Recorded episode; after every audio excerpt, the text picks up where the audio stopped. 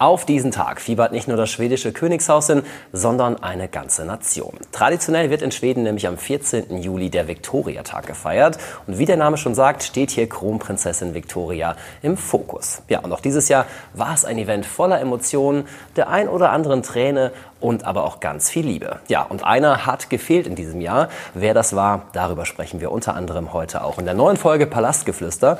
Und ich freue mich umso mehr, dass Larissa Jäger, unsere neue bunte.de Royals-Expertin, heute an meiner Seite ist. Schön, dass du da bist. Dankeschön, ich freue mich auch. Sehr schön. Dann starten wir doch gleich rein. Viktoriatag, ein großes Thema in Schweden, aber auch natürlich bei uns, weil es ein Riesenevent ist. Warum ist es denn so besonders? Ja, Victoria ist in Schweden unfassbar populär. Die Schweden freuen sich mit ihr, die Schweden leiden mit ihr und an diesem Tag feiern die Schweden mit ihr. Es geht darum, der Kronprinzessin so nah zu sein wie noch nie zuvor. Sie zeigt sich ja immer mit ihrer Familie, mit ihren Eltern, mit ihrem Mann, mit ihren Kindern. Das ist ein schöner Anlass, um alle mal gemeinsam zu sehen, wie sind die so eingespielt, wie verhalten die sich. Wenn man sich da als royaler Fan weit genug vordrängelt, bekommt man tatsächlich auch die Chance, Victoria ein Geschenk überreichen zu dürfen, ein bisschen mit ihr sprechen zu dürfen. Und es ist natürlich natürlich das Highlight für alle. Auch die Outfits sind immer sehr interessant. Wie zeigt sich die Familie? Die, in diesem Jahr haben wir gesehen, dass florale Muster so ein bisschen regiert haben. Estelle und Victoria haben ein weißes Kleid getragen. Die Königin Silvia hat ein Blumenkleid getragen. Daniel und Oscar waren im Partnerlook unterwegs. Das war natürlich total süß. Sie haben beide so eine Art beigen Anzug angehabt. Der einzige, der ein bisschen rausgestochen hat, war König Karl Gustav. Der trug ein orangenes Sakko. Aber es war einfach ein sehr schönes Familienbild. Und Oscar, der bis vor ein paar Jahren noch so ein bisschen als Miesepeter galt, der hatte auch ordentlich Spaß in diesem Jahr. Spaß ist ein gutes Stichwort, weil gerade auch Spaß und Emotionen verbindet man jetzt ja nicht unbedingt mit den Royals. Aber beim Victoria-Tag gab es sehr, sehr viele Emotionen. Ähm, auf ganz verschiedene Art und Weisen diesmal, oder? Oder? Das stimmt. Victoria hat sich sehr, sehr nahbar gezeigt. Das tut sie eigentlich immer, aber in diesem Jahr war es vielleicht noch mal eine Stufe höher. Es sind sogar Tränen geflossen der Rührung.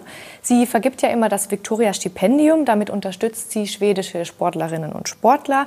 Das hat dieses Jahr eine alpine Skirennläuferin bekommen. Und diese Skirennläuferin hat eine schlimme Verletzung gehabt und danach es geschafft, Gold zu holen was Victoria zu Tränen gerührt hat auf der Bühne. Das war natürlich äh, eine sehr schöne Szene, in der sie auch ihre Emotionen gezeigt hat, ihnen freien Lauf gelassen hat.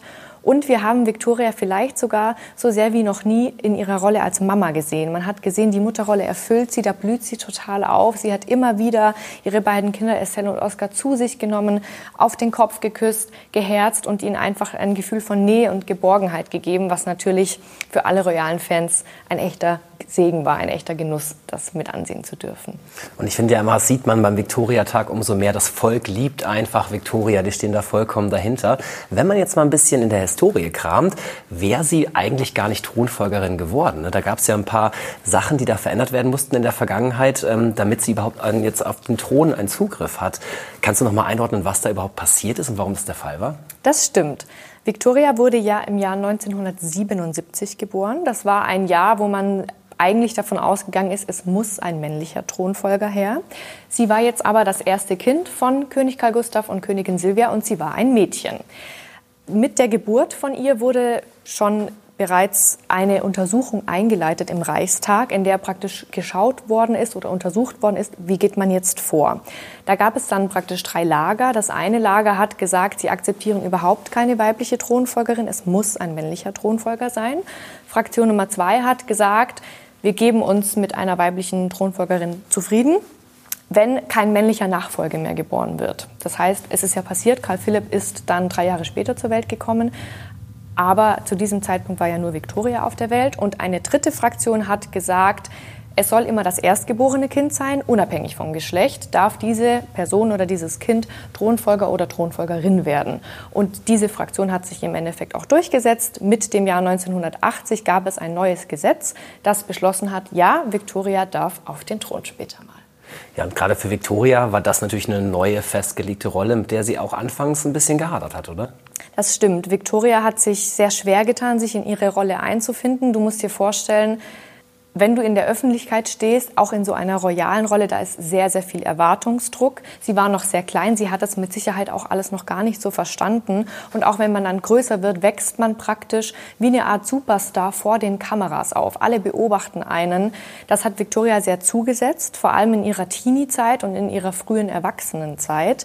Zum 21. Geburtstag von Victoria oder mit ihrem 21. Lebensjahr wurde auch ihre Magersucht bekannt. Das war auch irgendwann nicht mehr zu übersehen auf Fotos musste. Man konnte sehen, dass sie vor allem um die Schulterpartie herum extrem dürr abgemagert war und dass es ihr auch einfach nicht gut ging. Man hat sich dann gezwungen gesehen, das auch zu kommunizieren, weil es, wie gesagt, nicht mehr zu übersehen war. Und Victoria hat sich eine Auszeit genommen. Sie ist nach Amerika, hat in Yale dort Geschichte und Politikwissenschaften studiert, hat sich erholt, hat vielleicht auch zum ersten Mal erfahren, dass sie in einem Land vielleicht nicht die Priorität Nummer eins ist und nicht alle Augen auf sie gerichtet sind. Und 2000 kam sie wieder zurück und da hat man dann gemerkt, sie hat sich jetzt mit ihrer Rolle ganz gut abgefunden. Sie spielt jetzt nach ihren eigenen Regeln, was man auch in ihrem Privatleben jetzt durchaus noch sehr oft sieht. Ja, Larissa, du als Royals-Experte natürlich beobachtest du so einen Werdegang auch über eine ganze Zeit lang. Was würdest du sagen, was hat sie denn, die Victoria, mitgenommen aus dieser schweren Zeit, aus ihrem Weg, dass sie heute die Person ist, die sie ist? Ich würde sagen, diese Herausforderungen, vor die Victoria gestellt war, haben sie vor allem stärker gemacht. Es war nicht nur die Tatsache, dass Victoria magersüchtig war. Sie hat auch nach wie vor mit Legasthenie zu kämpfen. Das ist eine Leserechtschreibstörung.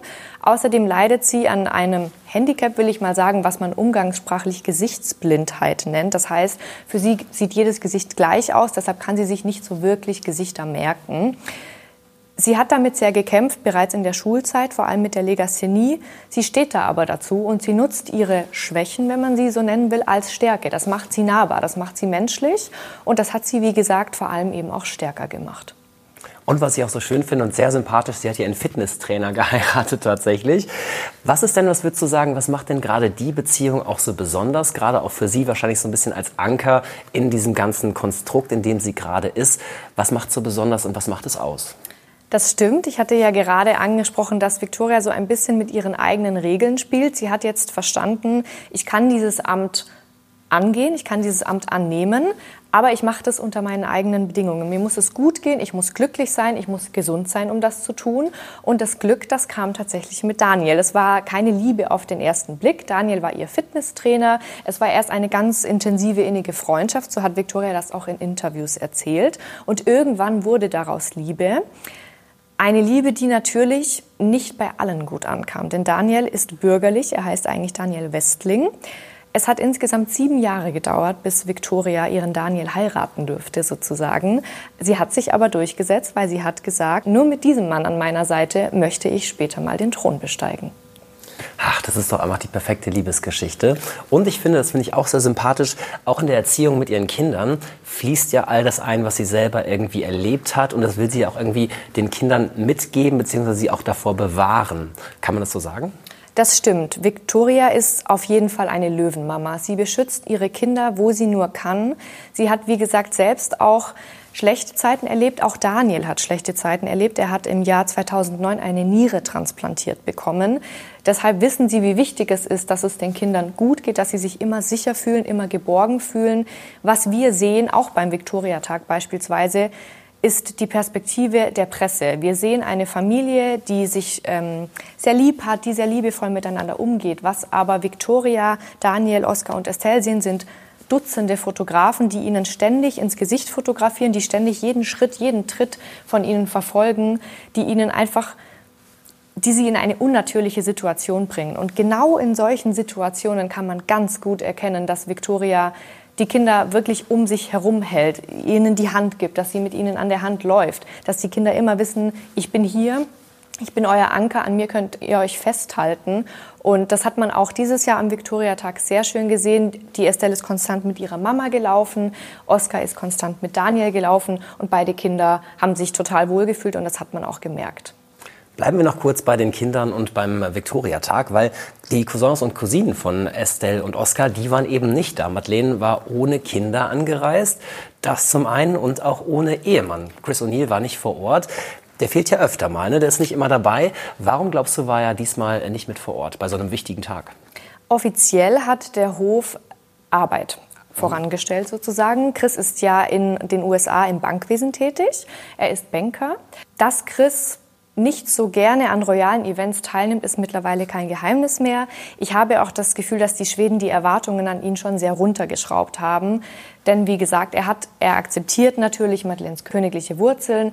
Er weiß, dass sie Teil einer Königsfamilie ist, aber er identifiziert sich überhaupt nicht mit diesem Royalen an sich. Er identifiziert sich auch überhaupt nicht mit dem Land Schweden. Er spricht nicht besonders gut Schwedisch und das merkt man auch. Er kommt nicht so gerne. Auch bei der Hochzeit wollte er keinen Titel haben. Offiziell wurde, wie gesagt, angeführt, dass er arbeiten muss in den USA. Natürlich ist es ein bisschen bitter aufgestoßen, da die Familie ja bereits vor wenigen Wochen schon in Schweden war. Und Madeleine ist auch wieder zurückgekommen zum Viktoriatag, diesmal halt allerdings alleine. Du hast es gerade angesprochen, die Erwartungen äh, der Schweden an Chris O'Neill sind nicht mehr so hoch tatsächlich. Aber wie ist es jetzt gerade bei diesem Viktoriatag aufgefallen? Wie hat das Volk das Ganze aufgenommen, dass er einfach nicht dabei war und geschwänzt hat? Wir haben ja gesehen, es gibt natürlich eine Sitzordnung. Ganz vorne sitzt logischerweise das Geburtstagskind mit den Eltern und der Familie. Weiter hinten saßen Karl Philipp, da saß Sophia. Und wer da ganz alleine saß, das war Madeleine. Sie musste praktisch ohne ihre Kinder kommen, ohne ihren Mann. Und das gibt natürlich allein schon visuell so ein bisschen ein Bild ab. Madeleine muss sich an diesem Tag durchschlagen ist das falsche Wort, weil es ist ein sehr schönes Event, aber sie ist trotzdem ohne ihre Familie da und sie sitzt dort mehr oder weniger alleine. Obwohl sie jetzt alleine war, war der Tag doch trotzdem geprägt durch ganz viel, ganz viel Zuneigung, Emotionen und auch ganz viel Liebe, die dann da wirklich gespürt hat zwischen den einzelnen Parteien und den einzelnen Familienmitgliedern. Was aber auch aufgefallen ist, dass zwischen zwei ähm, Mitgliedern dieser Familie dann doch irgendwie so ein bisschen so eine dunkle Wolke hing. Die waren sich nicht so grün miteinander. Wie hast du das erlebt? Das stimmt. Es gibt seit geraumer Zeit Gerüchte, die sich auch wirklich halten, dass sich Madeleine und Sophia nicht besonders sympathisch sind. Madeleine ist ja die Schwester von Kronprinzessin Victoria. Sophia ist ihre Schwägerin, die Ehefrau von Karl Philipp. Bevor Karl Philipp Sophia zur Frau genommen hat, war er allerdings zehn Jahre mit einer anderen Dame liiert. Ihr Name ist Emma und Emma und die Madeleine verstehen sich bis heute noch extrem gut. Das geht bis hin zu Hochzeiten über Taufen. Es gab sogar mal Gerüchte, dass Madeleine sich gewünscht hat, dass Emma ihre Brautjungfer wird, was natürlich für Sophia sich schon wie ein Schlag ins Gesicht angefühlt haben muss. Schließlich war sie da auch schon Teil der königlichen Familie. Man hat dann ganz auf Brautjungfern verzichtet, aber natürlich ist es nie schön, wenn die Ex-Freundin des Partners irgendwie so präsent noch ist im Leben.